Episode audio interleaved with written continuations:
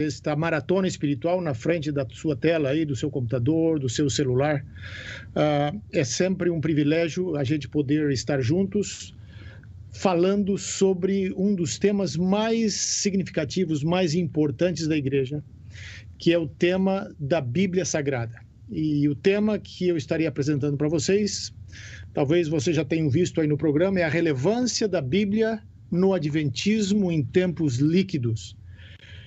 Nada mais uh, desafiante para nós nos tempos em que vivemos do que estudar a Bíblia, do que viver a Bíblia, do que ensinar a Bíblia. E eu gostaria de começar esta apresentação uh, expressando uma convicção básica que eu acho que deve estar na base de tudo aquilo que nós fazemos, de tudo aquilo que nós pensamos, de tudo aquilo que nós vivemos como igreja. E o ponto é o seguinte: no centro da igreja, no centro da teologia cristã, no centro da vida cristã, está Jesus Cristo. Jesus é o centro de tudo aquilo que nós fazemos, de tudo aquilo que nós vivemos. Porém, tendo dito isto, eu preciso afirmar e preciso enfatizar que a Bíblia é o livro, a Bíblia é a revelação divina que nos leva, que nos ajuda a conhecer a Jesus Cristo. Daí a importância da. Nós valorizamos a Bíblia não porque nós acreditamos num poder mágico que a Bíblia possa possuir não é por uma questão de bibliolatria, como alguns falam, mas nós respeitamos, estudamos, admiramos este livro, que é através desse livro que nós podemos conhecer a Jesus Cristo. Este é um ponto que eu gostaria de deixar bem claro no início da minha fala.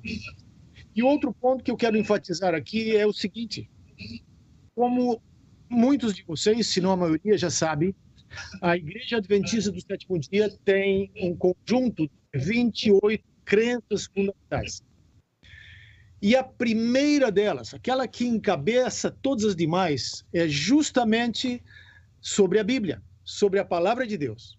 E há um pequeno texto que foi votado pela Assembleia Mundial da Igreja e que representa o pensamento da igreja sobre a Bíblia que eu quero ler para vocês agora, para a gente ter isso no fundo da nossa mente à medida em que, que nós avançarmos na exposição do tema.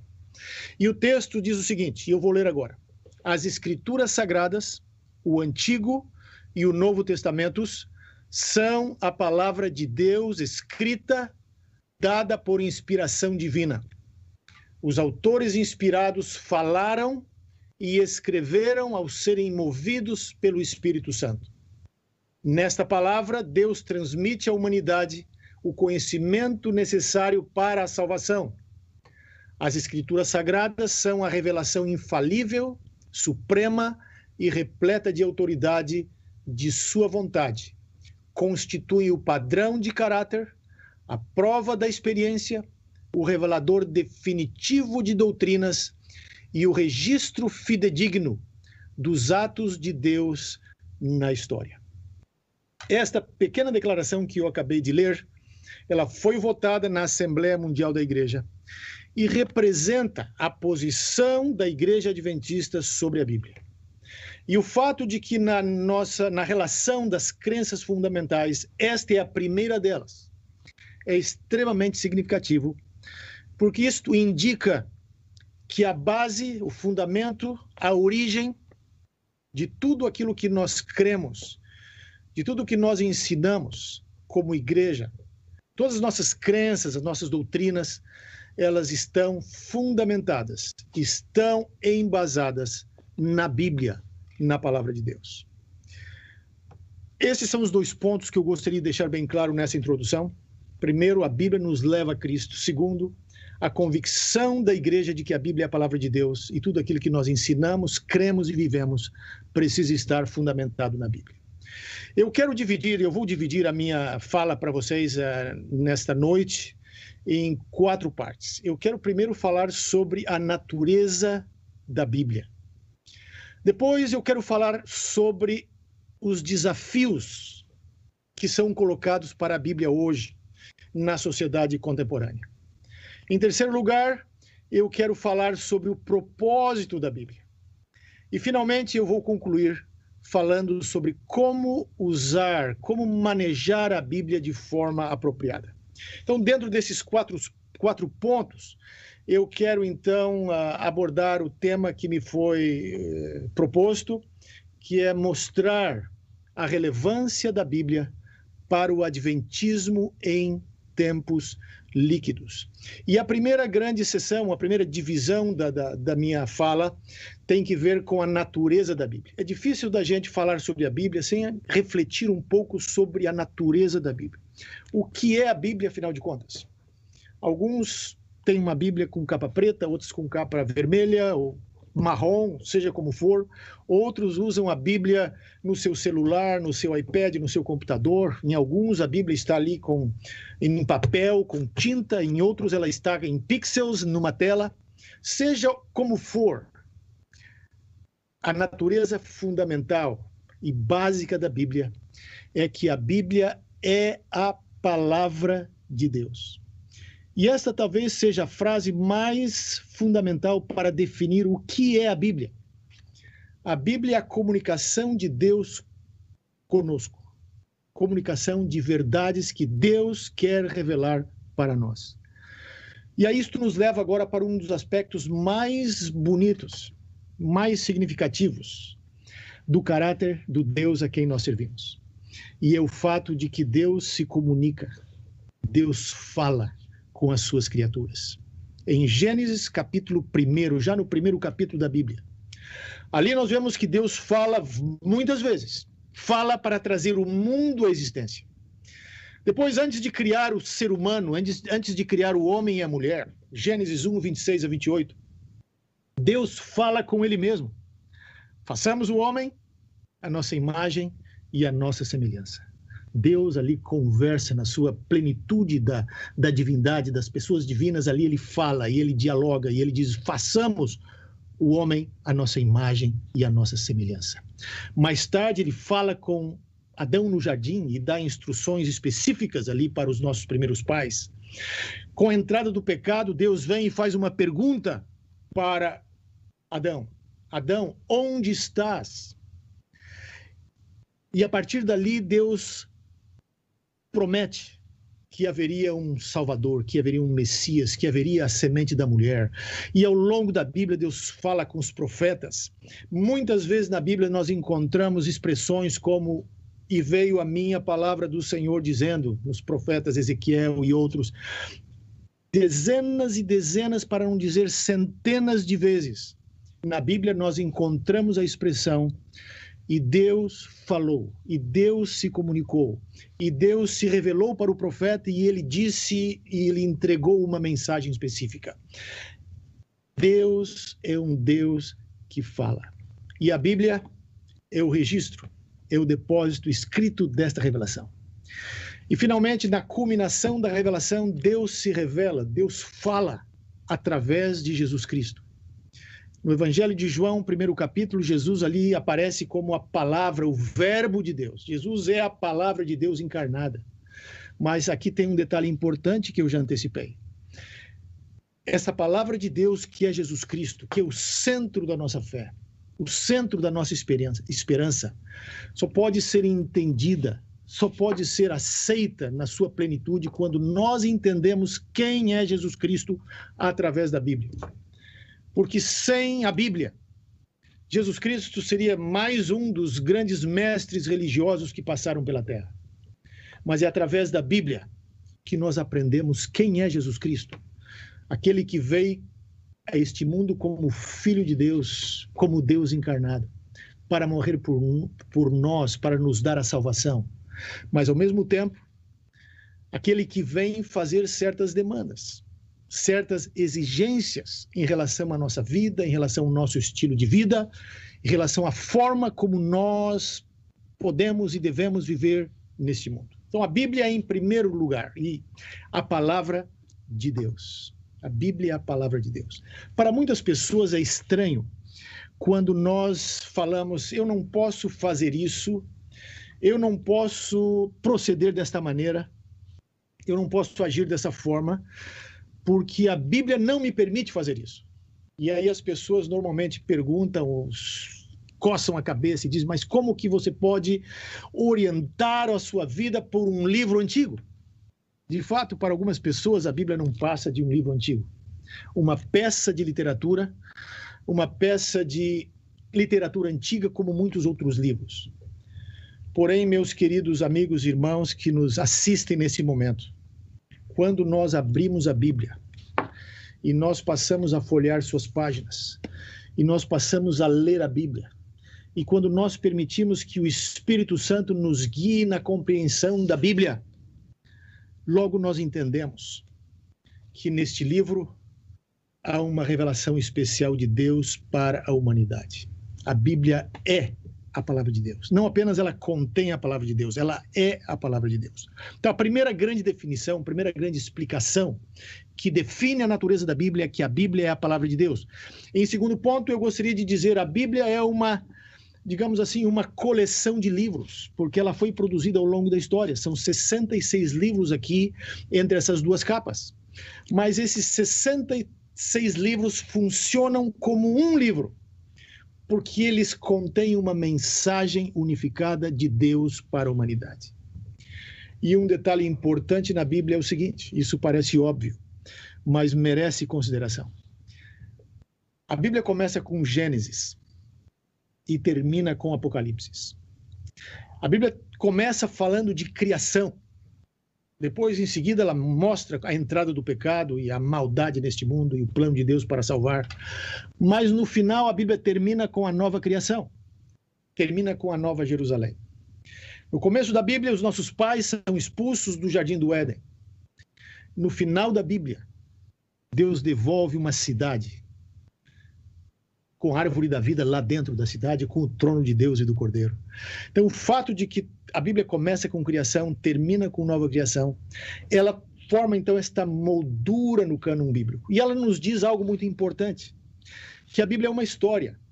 A Bíblia conta a história da humanidade, da criação até a nova criação. E ela diz mais ainda: nós somos partes dessa história nós estamos inseridos de alguma forma nessa história, porque nós somos parte do povo de Deus. Portanto, a Bíblia é a palavra de Deus, a Bíblia é uma coleção de livros, a Bíblia é um único livro e a Bíblia comunica a revelação de Deus para a humanidade, a revelação do amor, do perdão e da graça de Deus. É óbvio que nós podemos ter vislumbres de Deus na natureza, por exemplo nós podemos observar a beleza dos rios, a beleza dos mares, das montanhas, a natureza em geral, dos animais e ver isso aí deve ter sido criado por uma inteligência superior. Portanto, dessa maneira nós encontramos vislumbres de Deus na natureza. Porém, é somente através das escrituras que nós vamos entender que esse Deus que criou as coisas bonitas que aí estão é um Deus de amor que quer nos salvar e nos redimir. E é somente através da Bíblia que nós podemos entender por que, que existe tanto mal, por que, que existe tanta maldade no mundo. E é somente através da Bíblia que nós podemos receber a esperança de que um dia tudo isso vai terminar e que Deus vai resolver o problema do pecado e vai obliterar o mal para sempre. Portanto, queridos amigos, irmãos, isto é a Bíblia, esta é a natureza da Bíblia, a palavra de Deus, esta coleção de livros que Deus nos deu para nos guiar no conhecimento da verdade e para nos guiar no relacionamento com Ele. Então, essa é a primeira parte. E agora eu quero ir para a segunda parte. Nessa segunda parte da fala, eu quero falar um pouco agora sobre os desafios que a Bíblia enfrenta hoje. Os desafios que nós temos né, na nossa cultura, uh, nas nossas, uh, na nossa sociedade, que muitas vezes levam as pessoas para longe da Bíblia. Porque a Bíblia diz certas coisas que são desagradáveis para o ser humano nestes tempos líquidos que estamos vivendo, como muito bem colocado tem sido ao longo desta maratona espiritual. Uh, em primeiro lugar, nós, eu poderia mencionar aqui a questão da crítica histórica à Bíblia. Esse é um dos desafios que a Bíblia tem enfrentado ao longo, ao longo da sua trajetória, ao longo da história do cristianismo. E, eu diria até mesmo antes da formação do cânon bíblico, no, no período ainda do, do Antigo Testamento. Sempre tem aqueles que duvidam da Bíblia, que entendem que os relatos que a Bíblia apresenta, os fatos históricos narrado, narrados pela Bíblia, são apenas invenções humanas, são apenas mitos. Ou seja, os milagres da Bíblia estão ali apenas como contos de fadas, que eles de fato não representam a realidade de coisas que de fato aconteceram. Então, esse é um dos desafios ao longo da história que a Bíblia tem enfrentado e ela tem sobrevivido. Porque não importa o quanto as pessoas possam duvidar da Bíblia, não importa o quanto as pessoas possam questionar a Bíblia, a Bíblia sempre será a palavra de Deus. E as exigências que ela faz permanecerão as mesmas, porque uma vez que a palavra sai da boca, ela não volta, ela vai cumprir o seu resultado, o seu propósito. E uma vez que Deus falou e registrou a sua mensagem na Bíblia, não importa que os, o que alguns seres, seres humanos possam dizer, se eles possam duvidar, questionar a Bíblia, a Bíblia permanece a palavra de Deus. Mas e nós sabemos que muitas das dúvidas que os críticos têm levantado contra a Bíblia, elas têm sido solucionadas por pesquisas arqueológicas, por conhecimentos históricos. Eu não vou entrar aqui em detalhes, vocês podem ver isso na literatura e com outros, com outros palestrantes, outros colegas, mas a Bíblia tem sido vindicada ao longo da história pela arqueologia, pela história.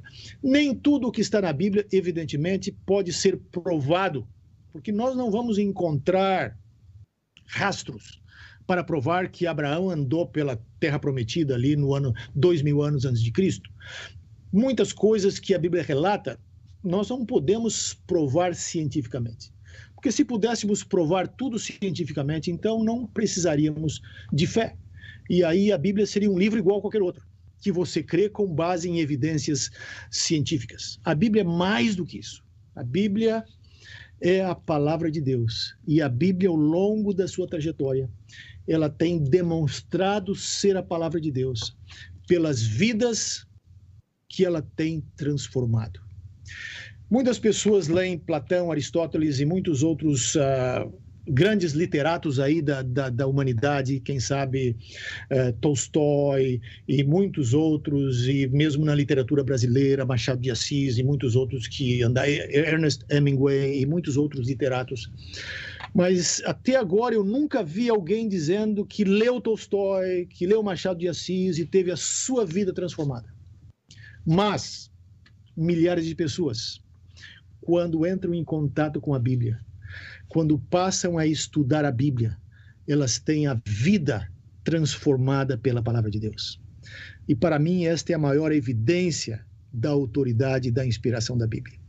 Portanto, a crítica histórica que tem sido feita à Bíblia, pelos desenvolvimentos da ciência, da cultura, do iluminismo, etc., elas não são poderosas o suficiente para destruir a Bíblia.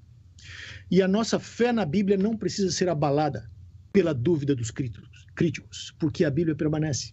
A palavra de Deus não importa o que as pessoas digam. Mas eu quero agora ir para um outro tipo de crítica que a Bíblia tem sofrido recentemente. Esta é uma crítica, talvez seja a mais contundente, e para algumas pessoas, talvez a crítica mais convincente pela forma e pelo ambiente cultural no qual nós estamos inseridos. Que, como vocês têm falado ao longo dessa maratona, são tempos líquidos, são tempos em que as pessoas têm abandonado uh, o absolutismo, os absolutos éticos e morais que eram aceitos no passado. Vivemos numa época em que as pessoas estão em busca de gratificação própria, que estão em busca de satisfazer os seus próprios prazeres, e o que muitos menos querem é ouvir que existe uma verdade. Existe algo que eles fizeram que está errado. Porque nos tempos em que vivemos, a tendência da cultura não é apresentar as pessoas como pecadoras, mas é uma tendência em que as pessoas se consideram vítimas, ou vítimas da sociedade, ou vítimas da igreja, mas nunca pecadoras. E a Bíblia tem uma mensagem onde ela diz para gente: você é um pecador. E a menos que você aceite Jesus Cristo e o que ele fez por você na cruz, você estará perdido. E esta é uma mensagem que contradiz, talvez, um dos aspectos mais cruciais, mais centrais é, da cultura contemporânea. porque você dizer para uma pessoa que ela é um, uma pecadora, ou você se olhar no espelho e se ver um pecador, isto é contra tudo que a cultura está nos ensinando hoje. Isso é tudo que a mídia uh, é contra tudo que a mídia tenta ensinar, em que não existem pecadores. Todos são vítimas de alguém, de alguma coisa. Nós não vamos negar que existe o lado da, da vítima. Há muitos, uh, muito mal no mundo e todos nós somos vítimas de alguém em algum momento da nossa trajetória. Então, o aspecto da vítima não podemos obliterar e não podemos ignorar. Mas o que eu quero enfatizar aqui é que, do ponto de vista bíblico, a raiz fundamental dos problemas que a humanidade enfrenta, ela não está nas estruturas políticas, não está nas questões, nos acidentes da sociedade, ela está no mal, está no pecado que reside no coração humano e que entrou no mundo, como está relatado em Gênesis capítulo 3, com a queda dos nossos primeiros pais. Ali começou uh, os problemas da humanidade, começaram os problemas da humanidade. E para esses problemas existe uma solução. E a Bíblia apresenta a solução. A solução é aceitar a Jesus Cristo como Salvador pessoal e deixar que ele transforme a nossa vida através do Espírito Santo. Mas isso é complicado e por isso a cultura contemporânea agora aplica a Bíblia aquilo que nós poderíamos chamar de o criticismo ou a crítica ética. Ou seja, as pessoas abrem a Bíblia e quando vem alguma coisa que elas não gostam, alguma coisa que contradiz o seu estilo de vida, sua maneira de viver, aí eles vão dizer: não, isso aqui precisa ser cortado da Bíblia, isso aqui precisa ser eliminado, isso aqui precisa ser agora atualizado. Porque na cultura em que nós vivemos hoje, na maneira como as pessoas hoje se comportam, no estilo de vida da sociedade contemporânea, isso aqui não vale mais. Precisa ser atualizado, precisa ser feito aquilo que nós dizemos em inglês, é preciso fazer agora o update alguns exemplos aqui de textos bíblicos que muitas vezes chocam as pessoas. Eu vou ler só alguns aqui, eu não vou comentar esses textos, porque a visão aqui, a ideia é dar a visão geral, mas eu vou falar algumas coisas. Por exemplo, vejam Efésios capítulo 5, 22. Veja, esse texto, não existe nada, talvez pouca coisa mais politicamente incorreta na Bíblia do, na Bíblia do que esse texto. O que, que diz aqui? Efésios 5, 22 as mulheres sejam submissas ao seu próprio marido como ao Senhor. Esse texto choca as pessoas. E muitos, quando leem esse, esse texto, já começam a criticar a Bíblia. Já começam a falar mal da Bíblia. Já começam a dizer que a Bíblia tem que ser uh, atualizada.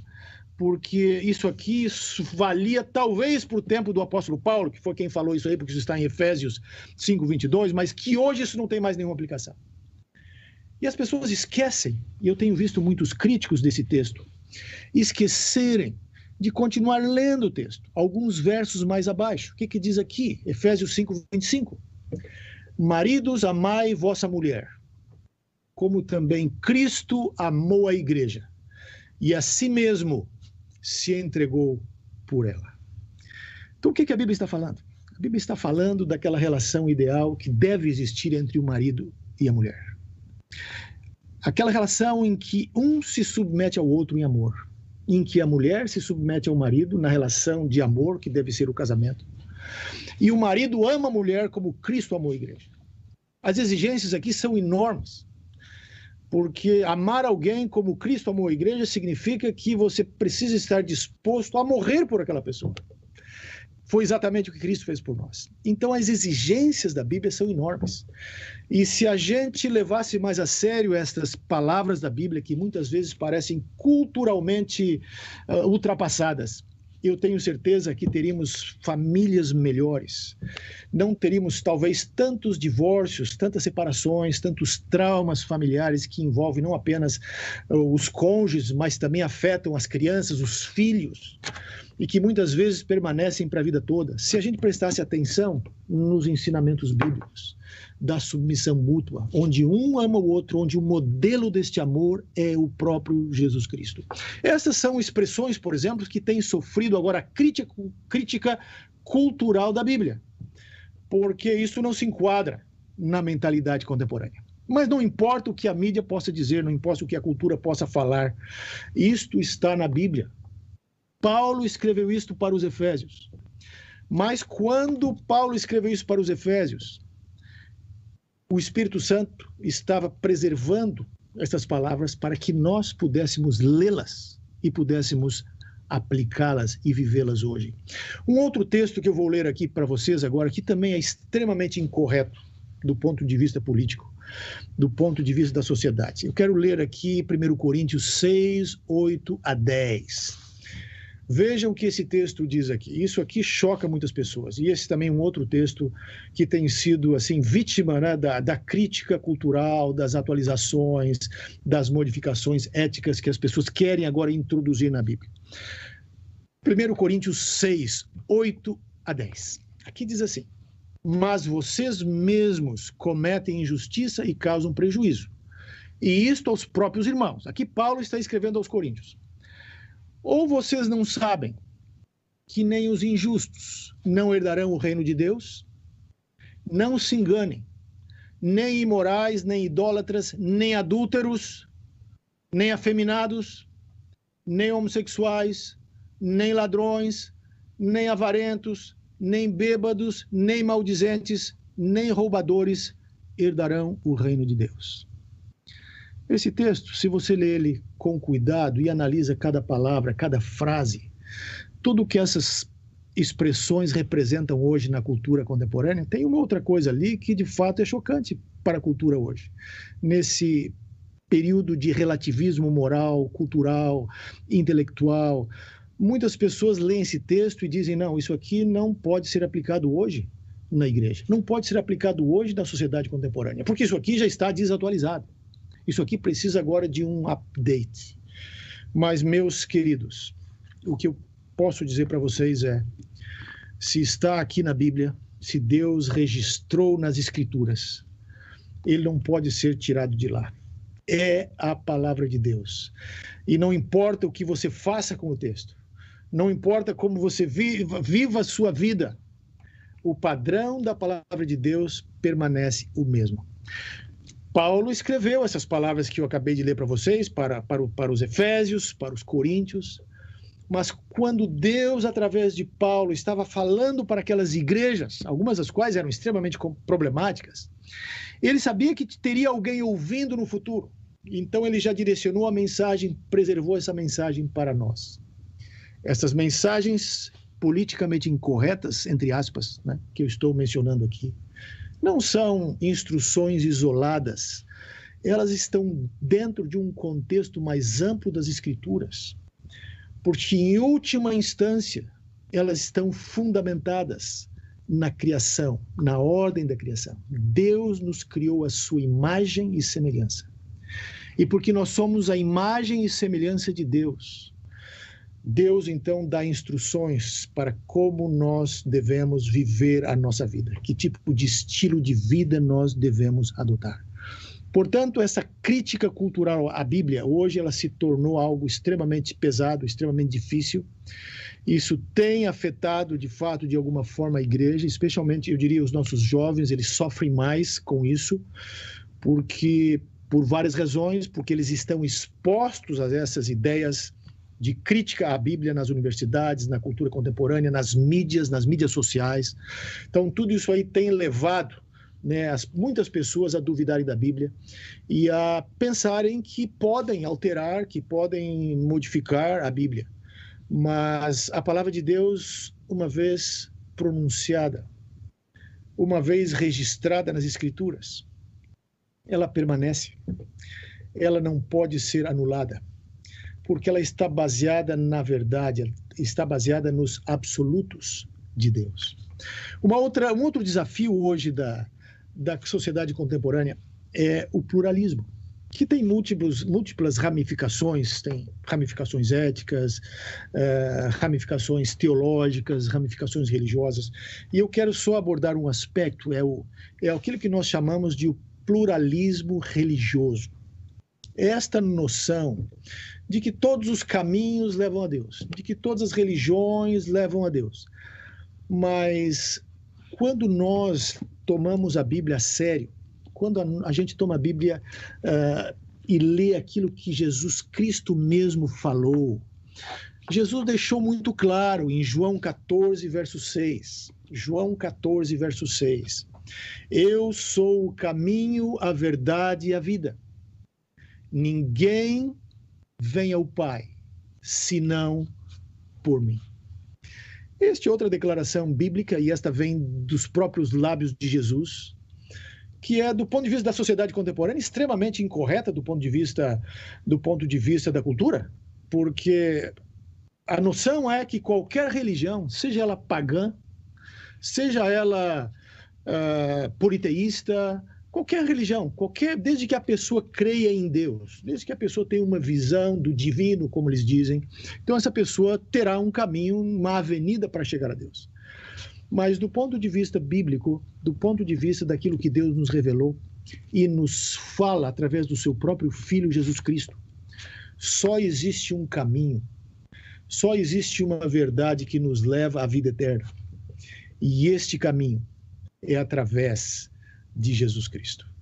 Então, essas críticas à Bíblia que eu acabei de mencionar para vocês, esses desafios à Bíblia, eles de fato existem, estão por aí, e nós precisamos estar conscientes para enfrentá-los, para não nos deixar, digamos, derrotar por eles, não nos deixar abalar por eles, e ao mesmo tempo procurar uh, encontrar reservas de conhecimento, de forças, de maturidade espiritual, para que nós possamos ajudar nossos irmãos, para que nós possamos ajudar nossos jovens, que muitas vezes estão enfrentando esses desafios, que têm questionamentos, que têm perguntas, que têm dúvidas. Nós precisamos ler a palavra de Deus, precisamos estar conscientes dos desafios que hoje são colocados diante dessa palavra, para que nós possamos ajudar aqueles que precisam compreendê-la melhor, precisam ajustar a sua vida de acordo com a palavra de Deus. O último desafio que eu quero falar dentro deste bloco aqui Uh, ele é simples, mas ao mesmo tempo ele é extremamente complexo e grave. Este é o desafio que é diferente dos outros. Esse é o desafio do analfabetismo bíblico. O que, que é isso? Analfabetismo bíblico. Nós vivíamos num tempo, num, em séculos, em décadas passadas, uma, uma condição em que, em geral, a Bíblia era um livro aceito e, e, e até certo ponto estudado pela cultura. Então a Bíblia era um livro que era levado a sério pela, pela, pelas correntes principais, né, por, por aqueles que produziam cultura. É, e se você for na literatura universal, muitos dos grandes escritores que escreveram é, escreveram de certa maneira inspirados, baseados em fatos, em personagens, em elementos bíblicos. Mas hoje, devido a essas, esses tempos, e agora eu volto àquela expressão que vocês usam bastante aí, e têm usado, nesses tempos líquidos em que nós estamos vivendo, há um tremendo, uma tremenda ignorância em relação à Bíblia. E até mesmo dentro da própria igreja. Porque as pessoas não leem a Bíblia como deveriam ler. As pessoas não conhecem a Bíblia. E muitos entre as gerações mais jovens não sabem se Nicodemos era o pai de Abraão ou era um filho de ou era um filho de Pedro. Entendeu? Nós temos situações assim. Eu tenho tido visto registros de algumas pessoas reclamando, né, de quão uh, negligentes muitas vezes uh, nós temos sido né, em enfatizar o estudo, enfatizar a, a leitura da Bíblia, de tal forma que aquele status que nós ostentávamos no passado de sermos o povo da Bíblia, de conhecermos a Bíblia como nenhum outro povo, ele está em ameaça agora, por causa da própria cultura, por causa do tempo que muitas vezes as pessoas não têm, o tempo que poderiam ler a Bíblia, as pessoas estão gastando com mídias sociais e, e não há necessariamente coisas fundamentalmente, fundamentalmente erradas com as mídias sociais, elas podem ser uma bênção e tem sido uma bênção até para a propagação do evangelho, para conectar as pessoas, mas devemos ter cuidado para que estas coisas não nos escravizem, para que elas não tirem de nós o tempo que deveríamos colocar na leitura da palavra de Deus para conhecê-la melhor. Então, vivemos hoje, de fato, como igreja, uh, claro, em primeiro lugar, como cultura, esse é, um, esse é um fenômeno da cultura mas vivemos como igreja uma, uma situação que precisamos enfrentar, que é uma certa negligência na leitura da palavra de Deus. Então, as pessoas preferem simplesmente pegar um versinho aqui, um outro verso acolá, mas não existe mais aquele esforço, aquela disciplina de começar no Gênesis e ir até o Apocalipse.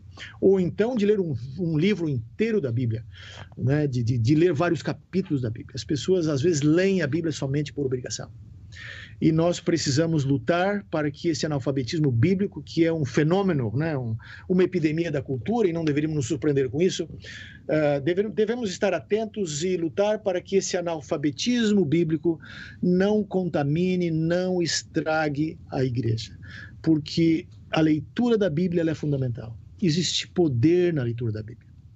O, o Grupo Barna fez uma pesquisa recentemente nos Estados Unidos entre as pessoas que leem a Bíblia. E eles constataram algumas coisas interessantes. Uma das quais é que seis de cada dez adultos que leem a Bíblia relataram que a leitura da Bíblia transformou a vida delas. Então, quando você tem 60% de um grupo que, ao ler a Bíblia, tem a sua vida transformada, percebe que algo mudou, isso é profundo. Isso não ocorre com nenhum outro livro né, na história da literatura universal. E 61% daqueles que leem a Bíblia, de acordo com a mesma pesquisa, isso é coisa do ano passado, do ano passado, relataram que ao lerem a Bíblia, sentiram o desejo de conhecer a Deus. Então, quando nós analisamos esses dados, nós percebemos né, quão importante é a leitura da Bíblia. Mas nós não precisamos, de fato, de pesquisa para provar isso porque a própria Bíblia faz esta exigência, faz essa demanda. A própria, própria Bíblia, por ser a palavra de Deus, ela se impõe sobre nós para que nós a leiamos, para que nós a estudemos, para que nós a conheçamos. Então, esses são os desafios que nós enfrentamos, que eu acabei de mencionar para vocês, precisamos ter isso em mente os desafios da, da, da, crítica histórica, os desafios éticos e do relativismo cultural, os desafios da, do pluralismo religioso, que dizem que tudo leva a Deus e, portanto, relativiza a verdade, e, o, e, a, e a, digamos, o desafio da, da, do analfabetismo bíblico. Agora eu quero passar para o terceiro ponto, à medida em que nos aproximamos do final, e eu quero falar um pouquinho, refletir com vocês sobre o propósito, o propósito da Bíblia. Em primeiro lugar, né, temos, eu tenho alguns pontos aqui que eu gostaria de enfatizar para vocês. Mas o primeiro ponto que eu gostaria de mencionar é que, e, e aqui está o valor, aqui está o propósito da Bíblia, é que a Bíblia revela o caráter de Deus e o seu plano para salvar a humanidade. Sem a Bíblia, nós estaríamos no escuro. Sem a Bíblia, nós não saberíamos de onde viemos, onde estamos e para onde vamos. Então, este ponto por si mesmo já justifica nossa dedicação, nossa devoção, nosso estudo da palavra de Deus. Porque a palavra revela o plano da salvação. Já em Gênesis 3,15, Deus disse para os nossos primeiros pais: Porém, inimizade entre ti e a mulher, entre a tua descendência e o seu descendente, esse te ferirá a cabeça e tu lhe ferirás o calcanhar. Que são as palavras de Deus para a mulher logo depois da queda no pecado. Então Deus aqui já promete esta esta semente da mulher que ia esmagar a, se, a semente da serpente. Aqui Deus já revela o plano da salvação. E ao longo da Bíblia esse plano vai ser agora explicado, vai ser elaborado, vai, ter, vai ser desdobrado. Quando nós lemos a Bíblia, nós compreendemos o plano da salvação. João capítulo 3,16 que é o verso, talvez um dos versos mais conhecidos da Bíblia. Porque Deus amou o mundo de tal maneira que deu o seu Filho unigênito para que todo o que nele crê não pereça, mas tenha a vida eterna. Então a Bíblia revela o plano de Deus para salvar a humanidade. E quando ela revela o plano de Deus para salvar a humanidade, ela está nos dizendo que a morte, a desgraça, a tristeza, que nós temos que enfrentar nesse mundo tão doloroso, que as pandemias que têm dizimado milhões de pessoas ao longo da história, e nós estamos vivendo uma pandemia agora, quando parecia que tudo ia melhorar, agora vem uma nova onda. A Bíblia deixa claro que um dia estas coisas vão acabar. que Deus vai pôr um fim nessas coisas. E nós podemos saber disso somente através de uma fonte, através de um canal, a palavra de Deus. Sem a palavra de Deus, nós estaríamos cegos, sem saber para onde ir, sem saber o destino da história humana. Mas tem outros detalhes, tem outro ponto que a Bíblia nos ajuda, que faz parte né, do propósito da Bíblia e que é igualmente importante. É, a Bíblia nos ajuda a viver a vida de acordo com a vontade de Deus. Por exemplo, Efésios capítulo 5, versos 1 e 2 diz assim: Sede imitadores de Deus, como filhos amados, e andai em amor, como também Cristo nos amou e se entregou a si mesmo por nós, como oferta e sacrifício a Deus em aroma suave. Sede, pois, imitadores de Deus. Em 2 Timóteo 3,15, ali diz que a Bíblia é útil para repreensão. 2 Timóteo 3,15 a 17, a perícope completa, a passagem completa. E nesta passagem, o apóstolo Paulo, escrevendo a Timóteo, ele diz que a Bíblia é a palavra inspirada, ou a Escritura é a palavra inspirada por Deus. Ela é útil para o ensino, para a repreensão, para a correção, para a educação na justiça a fim de que todo homem de Deus seja perfeito e perfeitamente habilitado para toda boa obra. Eu estou lendo aqui a versão de Almeida, mas o que a Bíblia está dizendo aqui, numa linguagem inclusiva, é que todo ser humano, quando lê a Bíblia, ele recebe a informação, ele recebe a motivação para viver de acordo com a vontade de Deus. E um dos aspectos mais fundamentais das Escrituras e que nós encontramos tanto no Antigo Testamento quanto no Novo Testamento. Aquilo que fundamenta toda a ética bíblica é o princípio da imitação de Deus. No Antigo Testamento, Deus diz para Israel: Sede santos, porque eu sou santo. No Novo Testamento, os apóstolos, e eu li o texto para vocês há poucos instantes, Paulo diz para os Efésios: Sedes imitadores de Deus, como filhos amados. Então a Bíblia, de fato, é um manual, a Bíblia é uma revelação divina que nos ensina, que nos explica como devemos, como podemos imitar a Deus. E não existe maior privilégio para um ser humano, maior responsabilidade, maior honra do que imitar a Deus. Obviamente, somos pecadores, somos limitados, temos falhas. Comparados com a eternidade, a santidade de Deus, nós não somos nada. Mas, ao mesmo tempo, aqui tem um paradoxo. Porque Deus nos criou a sua imagem e semelhança. O Salmo 8 diz que nós somos criados um pouquinho menor do que Deus e coroados de glória e de honra. E porque nós somos criados à imagem de Deus, através da Bíblia, Deus dá as suas instruções, as suas leis, os seus mandamentos. A ética bíblica, ela é baseada no conceito fundamental da imitação de Deus. Por que temos que guardar o sábado? Porque é o mandamento de Deus, certo? Mas nós, quando guardamos o sábado, nós estamos imitando a Deus, que fez a mesma coisa. Por que, que temos que amar o próximo? Nós temos que amar o nosso próximo, porque ao amar o próximo, nós estamos imitando a Deus, que é um Deus de amor.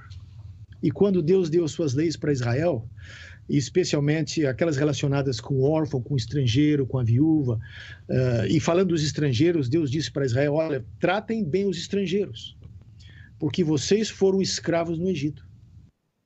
E assim, e a implicação é, assim como Deus foi bondoso, foi lá e tirou Israel do Egito, livrou Israel da opressão. Israel não poderia fazer menos do que isso. Quando Israel encontra o oprimido, agora Deus diz para o seu povo: vocês vão fazer agora o papel de Deus. Vocês vão ser santos como eu sou santo. E esta santidade de que a Bíblia fala, em muitos aspectos, ela está relacionada com este conceito da imitação de Deus e tem que ver com amor ao próximo. Amor a Deus e o amor ao próximo. E que se desdobra, de fato, em muitos aspectos. Então, a Bíblia é a palavra de Deus. E ela nos ajuda, ela nos, ela é o fundamento, digamos assim, da ética. Eh, se nós quisermos viver uma vida em harmonia com a vontade de Deus, se nós quisermos viver uma vida em harmonia com os princípios divinos, uma vida que nos leva à vida eterna, esta vida precisa ser harmonizada com a palavra de Deus e vivida de acordo com as normas de Deus. Um outro ponto que eu quero enfatizar ainda como, estas, como uma das funções da palavra de Deus, e certamente há muitas, e eu estou aqui apenas sintetizando e mencionando algumas, é que a Bíblia, a palavra de Deus, nos empodera para enfrentar o mal e para vencer a tentação. Quando Jesus enfrentou as tentações de Satanás no deserto, ele as enfrentou com a palavra de Deus. Embora Satanás estivesse até mesmo mencionando a Bíblia para tentar derrubar a Jesus, Jesus combateu a Satanás com a palavra de Deus, dizendo: está escrito, e está escrito. E assim Jesus foi enfrentando Satanás e derrotou Satanás em cada tentação que Satanás apresentou para eles. E uma delas ele disse: Está escrito, não só de pão viverá o homem, mas de toda a palavra que procede da boca de Deus. Então, através da Bíblia, meus queridos amigos, irmãos uh, e irmãs que estão conosco agora, através da Bíblia nós recebemos o poder, nós recebemos os instrumentos para enfrentarmos as tentações. Através da Bíblia, nós podemos nos defender dos enganos. Através da Bíblia, nós podemos avaliar as ideologias que estão por aí, que nos afastam e nos tiram da verdade de Deus. Portanto, a Bíblia não é uma opção, a Bíblia é fundamento, a Bíblia é base. E mais do que isso, em adição a isso, a Bíblia nos dá esperança. Vivemos num mundo de tanta desesperança. Vivemos num mundo de tanto sofrimento Vivemos em um mundo que tantas pessoas né, tiram a sua vida, né, porque chega um ponto que eles perdem a vontade de viver. Eles olham para o futuro, o futuro está escuro, eles olham para o passado, é só traumas e sofrimento e danos que outras pessoas fizeram para eles. E finalmente eles olham para o presente e não têm o que fazer, e muitos tiram a vida. Nós temos visto aí nos tempos recentes muitas pessoas, até mesmo famosas, artistas, pessoas que, do ponto de vista humano, tinham tudo, tinham recursos, tinham riquezas, tinham fama, tinham fãs, mas que em algum momento a vida perdeu o sentido. E, infelizmente, eles puseram fim à própria vida. Uh, eu não vou entrar aqui em detalhes de ordem psicológica, mas o que eu só quero dizer uma coisa para vocês: a palavra de Deus nos dá esperança. Quando nós estudamos esta palavra, quando nós compreendemos o que Deus nos revela aqui pela influência do Espírito, quando nós a lemos em atitude de oração, nós vamos ter condições de enfrentar o desespero da vida, de enfrentar o sofrimento. E mesmo no meio das provações, mesmo no meio do sofrimento, nós poderemos viver uma vida de felicidade. Embora isto seja até mesmo estranho, né? falar de felicidade no sofrimento, falar, falar de alegria na aprovação, mas é isto que acontece. Quando nós cremos na Bíblia, quando nós tomamos a Bíblia como palavra de Deus, a Bíblia nos dá os elementos para nós crermos, para nós enfrentarmos os desafios e olhar com esperança, porque nós vamos descobrir a partir da Bíblia e desenvolvermos a convicção de que os sofrimentos do tempo presente não se comparam com as glórias que Deus tem reservado para nós. Então a Bíblia nos tem esse poder, tem esta capacidade de nos transformar, porque a Bíblia é a palavra de Deus. E para resumir o que eu acabei de falar para vocês, a Bíblia é a revelação do caráter de Deus e do seu plano de salvação. A Bíblia é o guia que nos ajuda a viver vidas em harmonia com a vontade de Deus. Na Bíblia nós encontramos os princípios éticos e este princípio é o princípio da imitação de Deus. A Bíblia nos empodera para enfrentar o mal, para enfrentar as tentações, para avaliar os desafios das diferentes ideologias que estão por aí. E eu também falei no final desta sessão de que a Bíblia nos ajuda, a Bíblia nos dá esperança para enfrentar as grandes crises, os grandes problemas, as grandes provações que nós enfrentamos no mundo. E agora eu quero ir para a quarta e última sessão desta fala, dessa reflexão, como utilizar a Bíblia de forma correta. E aí? A Bíblia é a palavra de Deus. A Bíblia revela o caráter de Deus e tudo isso que nós acabamos de falar até aqui. Agora, a pergunta que a gente se faz é: e agora? O que, que eu vou fazer? É só pegar a Bíblia e lê-la?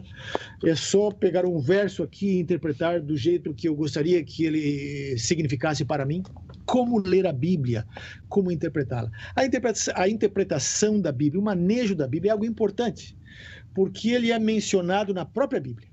Escrevendo a Timóteo, na segunda epístola, segundo Timóteo, segunda epístola de Paulo a Timóteo, no capítulo 2, verso 15, Paulo disse para Timóteo, que era o seu uh, aprendiz, o seu discípulo, por assim dizer, né, do evangelho, uh, Paulo disse para Timóteo: procura apresentar-te a Deus, aprovado, como obreiro que não tem de que se envergonhar, que maneja bem a palavra da verdade. Então, Paulo aqui está dizendo para Timóteo: você deve crescer, você tem que amadurecer no conhecimento da palavra e saber manejá-la bem. Aqui está a expressão-chave. Mas eu quero dizer para vocês que isso aqui não vale só para Timóteo e não vale só para os pastores. Isso vale para cada um de nós, para cada pessoa. Vamos estudar a Bíblia e vamos manejá-la bem porque muitas coisas hediondas e cruéis foram feitas e muitos crimes foram cometidos ao longo da história com base na Bíblia. Ou seja, as pessoas usavam a Bíblia como desculpa para fazerem coisas erradas. Mas a Bíblia tem que ser manejada. Em primeiro lugar, nós precisamos nos submeter à Bíblia. Nós não vamos à Bíblia para ler na Bíblia nossas ideologias e nossas preferências, para agora, a partir da Bíblia, justificar nosso estilo de vida. Nós vamos à Bíblia para ler a Bíblia, mas quando nós lemos a Bíblia, de fato, a Bíblia também lê a nossa vida. A Bíblia, nós interpretamos a Bíblia, mas a Bíblia também nos interpreta. Porque a Bíblia é como um espelho, ela nos mostra quem nós somos. Quando nós lemos a Bíblia com espírito de oração, quando nós lemos a Bíblia com, com a disposição de nos submetermos a ela porque ela é a palavra de Deus, porque ela é a revelação de Jesus Cristo. Então a gente vai se enxergar na Bíblia como a gente de fato é, como pecadores, como perdidos, como falhos, como totalmente necessitados da graça, do poder e do amor de Deus. Quando nós lemos os evangelhos e vemos Jesus Cristo ali curando, agindo, amando as pessoas, perdoando, salvando as pessoas, uh, e a gente sabe que na ética bíblica nós precisamos, na nossa esfera, sermos imitadores de Jesus, sermos imitadores de Deus, a partir dessa perspectiva nós vamos ver quão falhos, quão frágeis nós somos. A Bíblia, então, ela desnuda a nossa vida, nos mostra quem realmente nós somos. Então, primeiro ponto, quando, de, ao lermos a Bíblia, uh, para interpretá-la, para usá-la de forma adequada, para manejá-la bem, como disse Paulo a Timóteo, é que a gente precisa submeter-se à palavra de Deus. Ler a Bíblia e permitir que a Bíblia nos leia. Ou, para usar uma outra metáfora, permitir que a Bíblia nos permita nos enxergar nós mesmos na Bíblia, com nossas falhas, com nossas lutas, com nossas dificuldades e com nossa necessidade de perdão, de redenção, de restauração. Quando nós lemos a Bíblia, e esse é outro ponto importante também no manejo da Escritura, sempre precisamos ler a Bíblia, as partes à luz do todo um dos, uma das, das falhas mais elementares que algumas pessoas cometem ao interpretar a Bíblia é tomar um verso fora do contexto e utilizá-lo como um pretexto, como dizem aí as rimas populares que vocês encontram aí pela internet por tudo que é lugar, né? Um texto fora de contexto é um pretexto.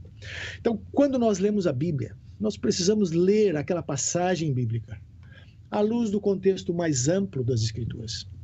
Aquelas passagens que são difíceis de entender.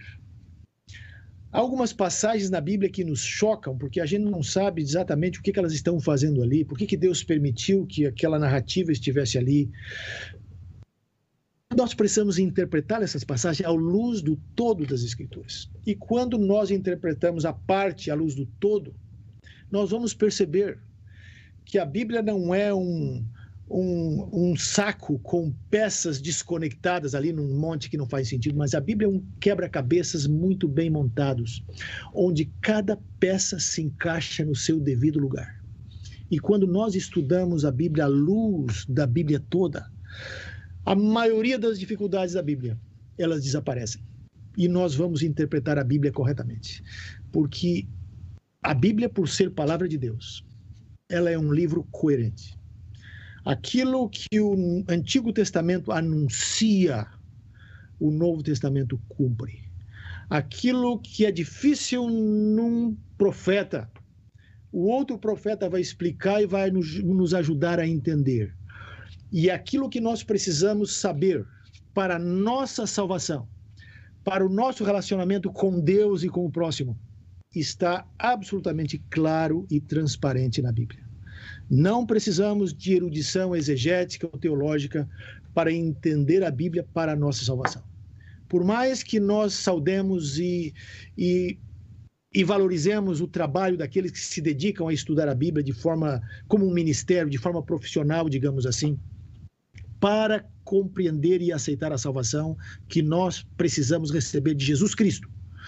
Nós não precisamos do conhecimento técnico das línguas bíblicas e todo o aparato de conhecimento da cultura do Antigo Oriente Próximo. Se nós vamos à Bíblia em atitude de oração, sabendo que na Bíblia Deus nos fala, o autor da Bíblia está ao nosso lado para nos, nos ajudar a entender a melhor maneira de aplicar os ensinos da Bíblia à nossa vida. Assim, vamos evitar a leitura isolada da Bíblia. Vamos evitar aquilo que se chama de proverbialização das Escrituras. Eu li esta palavra assim que é um pouco estranha e talvez o, quase que um neologismo uh, há algum tempo atrás e por proverbialização da Bíblia o que as pessoas dizem é o seguinte: essa tendência de utilizar a Bíblia apenas para, apenas para frase de efeito. Você encontra um salmo, um texto bíblico bonito ali, você pega outro texto bonito aqui, e agora você passa a utilizar esses textos aí como se fossem mantras, como se aquilo ali resolvesse tudo e aquilo ali fosse o todo da verdade de Deus. Não é errado memorizar versos bíblicos e, ter, e há muitas passagens bonitas na Bíblia. Mas entendam, a Bíblia é um todo conectado. Cada passagem, cada versículo, cada salmo por mais bonito que seja, não deveria ser isolado do seu contexto, porque ele, ele é parte de um longo tecido que revela um quadro, digamos, um desenho que revela o plano da salvação. Aqueles que estão falando às vezes por aí de atualização da Bíblia, de fazer update nas escrituras e que se chocam com certas certas demandas da Bíblia, de fato eles estão, mesmo que não saibam, utilizando essa noção aí da proverbialização da Bíblia, estão desconectando um mandamento do seu contexto. E eles acham que podem se livrar de, uma, de um mandamento sem que os outros sejam afetados. Mas a Bíblia é um todo orgânico. Quando você elimina uma parte dela, quando você anula uma, uma parte do seu ensinamento, você tira o poder do resto de afetar a sua vida. Então você precisa ter cuidado. Quando nós aceitamos a Bíblia, nós a aceitamos como palavra de Deus como um todo, uma palavra que é viva, que é eficaz e que produz resultados até na nossa vida até Jesus voltar. A Bíblia é a palavra de Deus e ela nunca vai perder a sua validade. E ela foi comunicada, foi escrita de tal forma que ela sempre será relevante foi relevante ao longo dos séculos e ela permanecerá relevante, não importa quantos avanços a cultura possa alcançar, a ciência possa prosperar, a Bíblia sempre será relevante porque ela fala de Deus, ela fala do plano de Deus para nos salvar.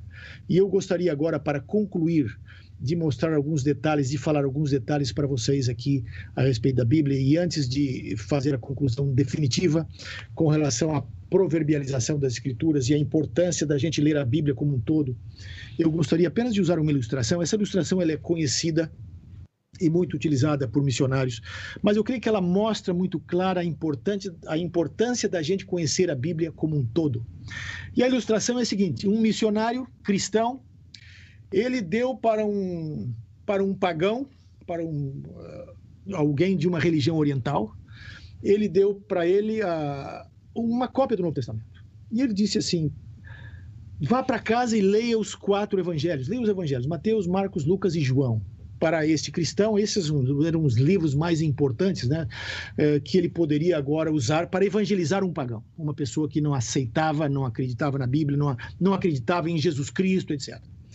E aí conta-se que aquela pessoa, que eu estou chamando aqui de pagão, porque eu não quero mencionar aqui explicitamente a que religião ela pertencia, uh, mas esse pagão foi para casa, ele leu a Bíblia e ele voltou, um mês depois eles se encontraram, e aí o cristão perguntou para o pagão, e aí, o que você me diz de Jesus Cristo? E o pagão disse: Olha, eu, esse Jesus Cristo é um homem extraordinário. Né? Eu li Mateus, eu vi que ele viveu, ele morreu.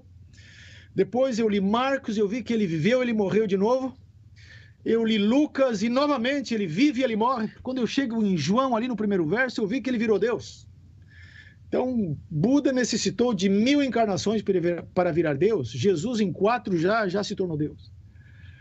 Essa história, que é um pouco engraçada, ela ilustra o seguinte: se você quer entender quem é Jesus Cristo, você não começa em Mateus. Você tem que começar em Gênesis. Você quer entender o que é a salvação que Jesus oferece na cruz? Não é suficiente apenas ler os evangelhos. Você precisa entender a causa do pecado lá no Antigo Testamento. Como Deus se revelou através dos sacrifícios no santuário, como Deus proveu um meio de redenção do pecado pela substituição de uma vida inocente pela vida do culpado. Então, a Bíblia é um todo. Para compreender a Bíblia, nós temos que ter sempre o todo em mente, o panorama completo. E assim, meus amigos, meus queridos ouvintes, chegando no final da nossa, da nossa reflexão, eu quero dizer algumas coisas breves para concluir. Uh, Existem algumas passagens na Bíblia que são profundas e que reforçam a importância da gente estudar e entender a Bíblia. Por exemplo, Mateus 24, 35, ali Jesus disse: Passará o céu e a terra, porém as minhas palavras não passarão. Então, a Bíblia é eterna na sua mensagem, porque ela revela, ela é o depósito, ela é a palavra de Deus. Então, tudo vai passar, mas a palavra de Deus não vai passar. Isaías 40, verso 8: Seca-se a erva e cai a sua flor, mas a palavra de nosso Deus permanece eternamente. Deuteronômio 11, 19: Ensinai vossos filhos, falando-os delas, assentados em vossa casa e andando pelo caminho, e deitando-vos e levantando-vos. E no meio, no centro da Bíblia, nós temos o maior capítulo da Bíblia, que é o Salmo 119, que está basicamente no centro físico da Bíblia. Então, se você abrir a Bíblia mais ou menos no meio da Bíblia, você vai abrir o livro de Salmos.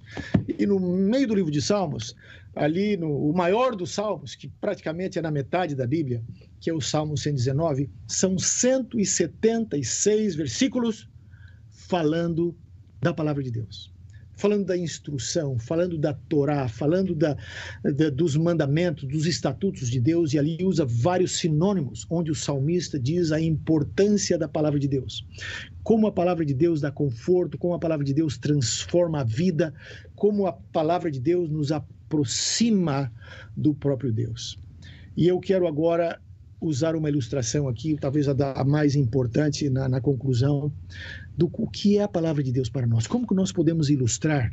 Para muitas pessoas, ou para algumas pessoas, a Bíblia é um fardo. Quando as pessoas abrem a Bíblia e veem aqui as exigências da Bíblia, aquilo que a Bíblia fala em termos de estilo de vida, como isto vai contra a cultura. Muitas pessoas têm até vergonha de dizer: não, eu creio na Bíblia e aquilo que eu faço é determinado por esse livro. Mas deixe-me dizer uma coisa: a melhor ilustração que eu é, encontrei para é, da qual eu já tomei conhecimento, que ilustra o que é a Bíblia, que ilustra o que são os mandamentos de Deus comunicados através da Bíblia, todas as instruções éticas, morais que a Bíblia nos apresenta. A melhor, a melhor, a melhor ilustração é aquela que compara os mandamentos de Deus, os estatutos de Deus, a, a um conjunto de barras escuras. Não as barras escuras de uma prisão, não as barras escuras de uma jaula, mas aquelas barras escuras que estão impressas na pele de um tigre. As barras estão ali, não para aprisioná-lo, mas para marcar a identidade dele. A distância quando alguém vê um tigre, seja um ser humano ou seja um animal, você já sabe que ali está um tigre, porque aquelas barras pretas na sua pele dizem que é um tigre. Elas não o prendem, elas o libertam, elas lhe dão plenos movimentos para andar pela floresta, porque elas são a marca da sua identidade. Queridos amigos e irmãos, os mandamentos de Deus revelados na Escritura, que muitas vezes contradizem aspectos né, da cultura contemporânea, são as marcas da vida do cristão. São como as barras de Deus impressas na pele do cristão, na vida do cristão, no caráter do cristão. Esses mandamentos não nos aprisionam.